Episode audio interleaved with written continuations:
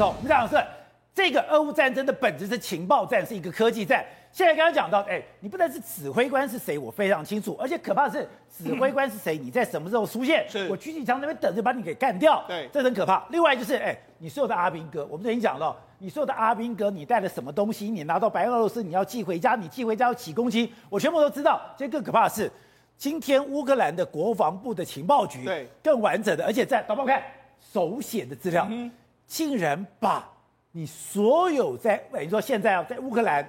所有进行战争的这些俄罗斯的士兵，没错，基本资料全部公布出来。没错，我们说这场战争是情报资讯战。那乌克兰的一个情报局公布了一个主要战犯的这个名单，这里面的名单里面来说啊，好，你看战犯是俄罗斯中部军区切巴尔库尔的第六装甲装甲团，然后军事单位是九三九九二，他连军事单位的代号都出来了，然后是防空导弹连的军人参与对乌克兰人民犯下的这个战争罪。好，那里面的连长，你第六第六装甲团的所有人都有。好，那个连长这个名字给你出来了，都是谢盖尔尼古拉耶维奇，啊，这个名字都出来，出生的年出一九八五年六月十六号出生，都跟你讲出来。而且最恐怖的是，连他的妻子、儿子、女儿都全部都这太可怕了。出来，好，于是他就说。他一定要把连长的名字、对妻子、儿子，你有两个儿子，连一个女儿。对，那他为什么要公布这个？让你害怕。我现在都完全知道你这个所有的战犯，我务必要一个一个把你揪出来。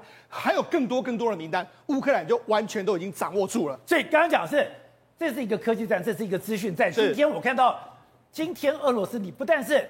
你现在有形的装备，你怎么样的运动？运动在哪里？我在那边等着，等着你以后，我用个非常小角度把你给打掉。把你打掉，你根本不知道我在哪里。对，更可怕的是，你现在连所有参与的人员资料你都有了。没错，事实上我们都讲嘛，这一次的作战是资讯情报战，特别是说通讯战。我们乌克兰军乌克兰军队好像到目前为止都还能够维持非常畅通的通讯，反观俄罗斯军方是没有。但讲俄罗斯军方在过去一段时间，他的叙利亚战争里面来说，哎，他也是通讯也掌握的非常好。为什么？他们这样，他们的俄罗斯的卫星，他们到战场都会加这个这个天线。这个天线 Auriga 这个一点二 V，这个代号是这个，它是最先最先进的这个卫星系统。哦、也就是说，他们俄军也有卫星天线。对，他们只要进到战场会架这个天线。这个天线是便携型的卫星通讯系统。那那，它可以连接天空上面的。俄罗斯的卫星，所以呢，它可以进行一个视讯通话，所以它目前为止是相当好的一个状况。但是问题是，它现在四月二号，俄罗斯有展示过，他们在基辅架这个系统，但是它要三个人操作，哎、哦欸，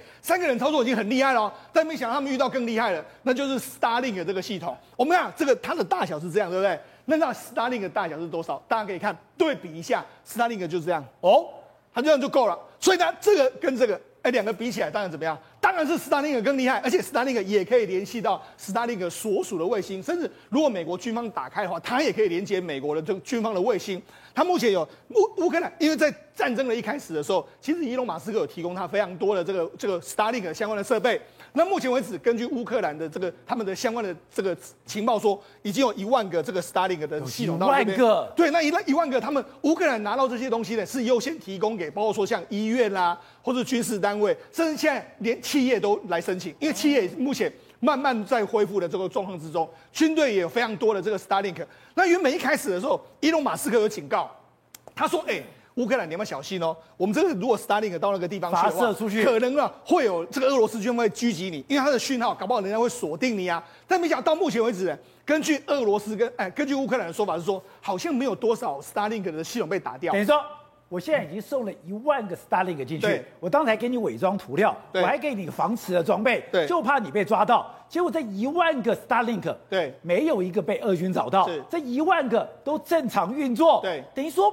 俄军完全不知道 Starlink 的存在。一开始，伊隆马斯克说：“我还不能够百分之百确定说俄罗斯会不会追踪他，所以我不敢给你保证。”但现在实证的结果是，俄罗斯军方真的找不到他。再就是因为他很小，他很小的话，其实俄罗斯军方搞不好都不知道这是什么东西，抓不到。所以不但抓不到，那而且你也看不到。所以为什么这个 Starlink 就变成是说，在这一次俄罗，那你看反观俄罗斯这个这么大。我们要打你太容易了，所以为什么俄罗斯通讯系统始终是一个中断的局面？那乌克兰的系统可以维持非常畅通。从这个 Starlink 跟俄罗斯的这个卫星设备，你就可以看出一个端倪。而且这一次的战争竟然打到了暗网。对，我们知道这个世界有一个非常恐怖的网络组织，没错，暗网组织。这个暗网组织，你只要想到买比特币，那个其实一定是有比特币交易。对，你要买任何毒品、枪支，你都可以在这里。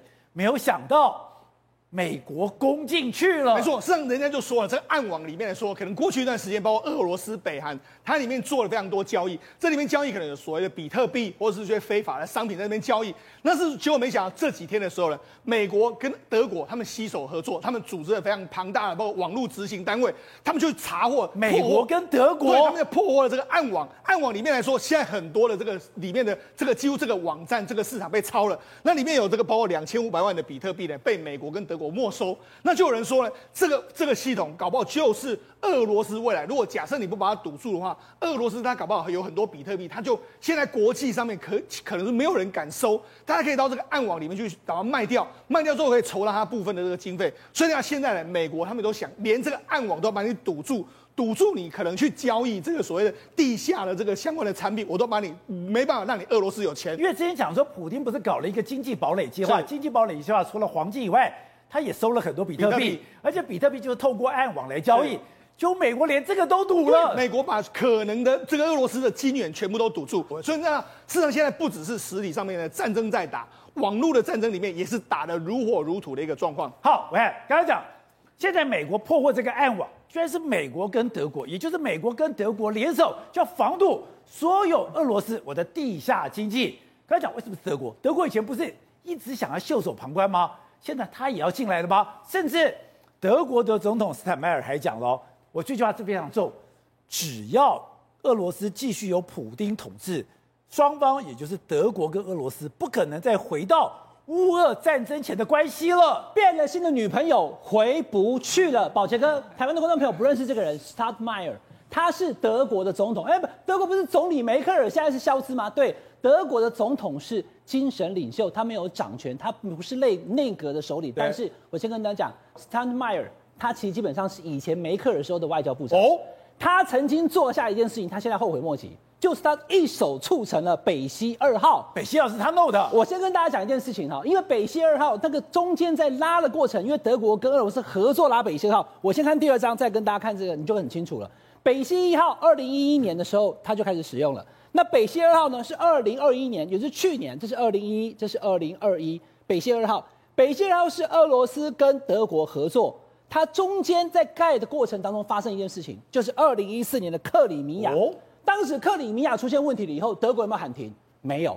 当时梅克尔还说：“哎，我们来调停一下，对不对？”他不但没有战争喊停，他还说：“我们北溪二号不要停。”结果梅克尔现在被骂翻了。好，那观众朋友，今天事情倒回来看，德国人发现我们过去好像错了。观众朋友，很重要的一点，我要跟大家讲哈，一个一个来跟大家说。现在这个德国的总统，他以前是外长，现在他当精神领袖，他公开的把所有记者叫到总统府去，他说：“对不起，我要跟所有记者朋友讲，我错了，我后悔莫及，我觉得我过去不应该来配合俄罗斯，依赖他的天然气到百分之五十五这么严重，道歉了。然后我说一句，只要普丁还是俄罗斯掌权，双方不可能回到俄乌战争二月二十号之前的关系。”摩柯连回不去了，我们一定要全面的抵制俄罗斯。那照这样讲，德国是想要普丁下台吗？呃，德国现在目前跟美国可以说是后来居上。美国的总统拜登在二月七号的时候，肖兹去白宫，他还讲说，只要你敢进攻乌克兰，我们立刻停掉北溪二号。肖兹还翻白眼。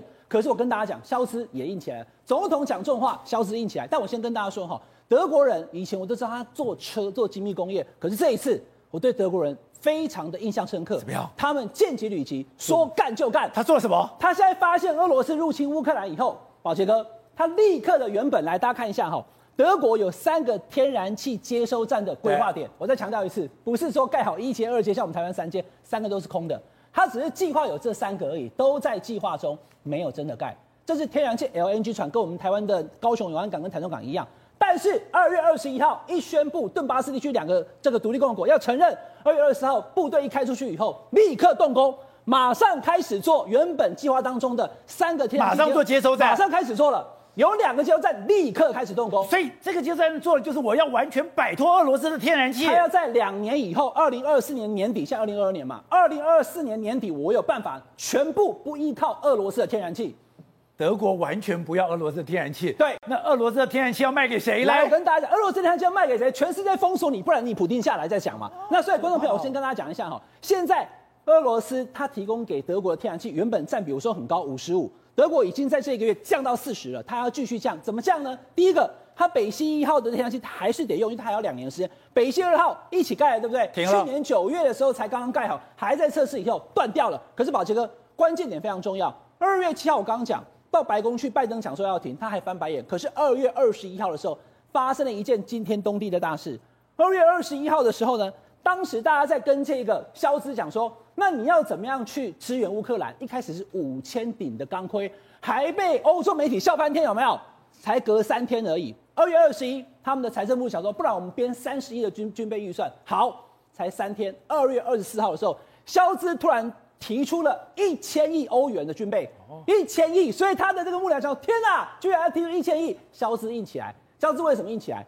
他说：“我们在这个正义跟和平之间，我们不能有任何的容错。过去在二次大战的时候，我们德国曾经对其他的欧洲国家造成伤害，这种悔恨我们记在心中。所以我建军理机，完全要改变。这是政府的态度，编了一千亿欧元。宝杰哥，我刚刚给大家看的这个图，你没有解解释到是什么东西？民间呢，德国人也是一样。既然政府说我们不要跟俄罗斯买天然气，我们就不买。而且我们干嘛？我们直接开始烧木材。”德国的科学家讲说：“哎、欸，我们德国有三分之二都是森林，但那木材哈，角胶波纹得把它修。而且，宝杰哥，你现在看那个画面，这个是木材，烧木材。德国很厉害，它有一个生化科技，这个是一般的木材。宝杰哥，你看这个什么东西？有点像是猫砂比较大颗的，有没有？这个就是他们的生化科技，它弄出来的，包含了甘蔗渣、生化的一些东西。它把它做好以后呢，一块一块的，它直接送进这个地方，用倒的。”倒进去以后放在客厅，因为下雪嘛，我立刻有这个暖炉可以烧木材，而且烧完之后生燃灰还可以去种花。那另外有一些已经盖了整个大楼或者是整个别墅的整个这样子的一个所谓的除草。德国人玩真的，他玩真的。民间的人烧木材或烧这种生化的材料，然后烧完之后呢，我不用用天然气，我不要用俄罗斯的东西，全部跟你玩真的，而且军役呃军购的预算编到了一千亿欧元。德国人现在完全对抗俄罗斯，我们不要依赖你，除非。普京下台，好，慧珍看到现在俄罗斯被全球制裁，它出现一个非常麻烦的问题。现在它的等于说信用卡，你上面要晶片，对不对？对。他现在这个晶片已经没了，对，晶片已经没了，而且他还，而且他们是俄罗斯自己的支付的一个协会的呃理事长，他自己出来讲，这样搞下去以后，他们就不能用这种晶片支付了。对，然后你知道最好笑一件事情是说，他说因为全世界各个包括 Visa 然后 Master 这些都已经不准他们去使用嘛，所以瞬间他们自己俄罗斯的另外一种跟联银卡啊银联卡双标的一种那个新的当地的信用卡。开始激发，就是大家一直毛起来去申请这个卡，所以我们现在突然之间增加了两百万的人申请这个新的当地的一个信用卡，所以他们需求就很多。所以到目前为止，他说我们这个新哦都没有了，没有办法发新卡，所以他才向中国这边去说，哎，你们可能有这一些违禁片卡，可不可以给我们？据说他自己说的，他说已经有找到两三家愿意提供，但是现在问题大了，你中国现在还这个时间还敢给他吗？所以大家都在质疑这。件事情，那除此之外，呃，乌克兰也说，包括土耳其、越南、亚美尼亚这些国家，你们也不可以再让他可以使用这种呃俄罗斯呃俄罗斯当地的这种信用卡在里面进行消费。如果你继续让他可以使用的话，也等同啊、呃、跟全世界制裁俄罗斯的这些民主国家在这种事情上为敌。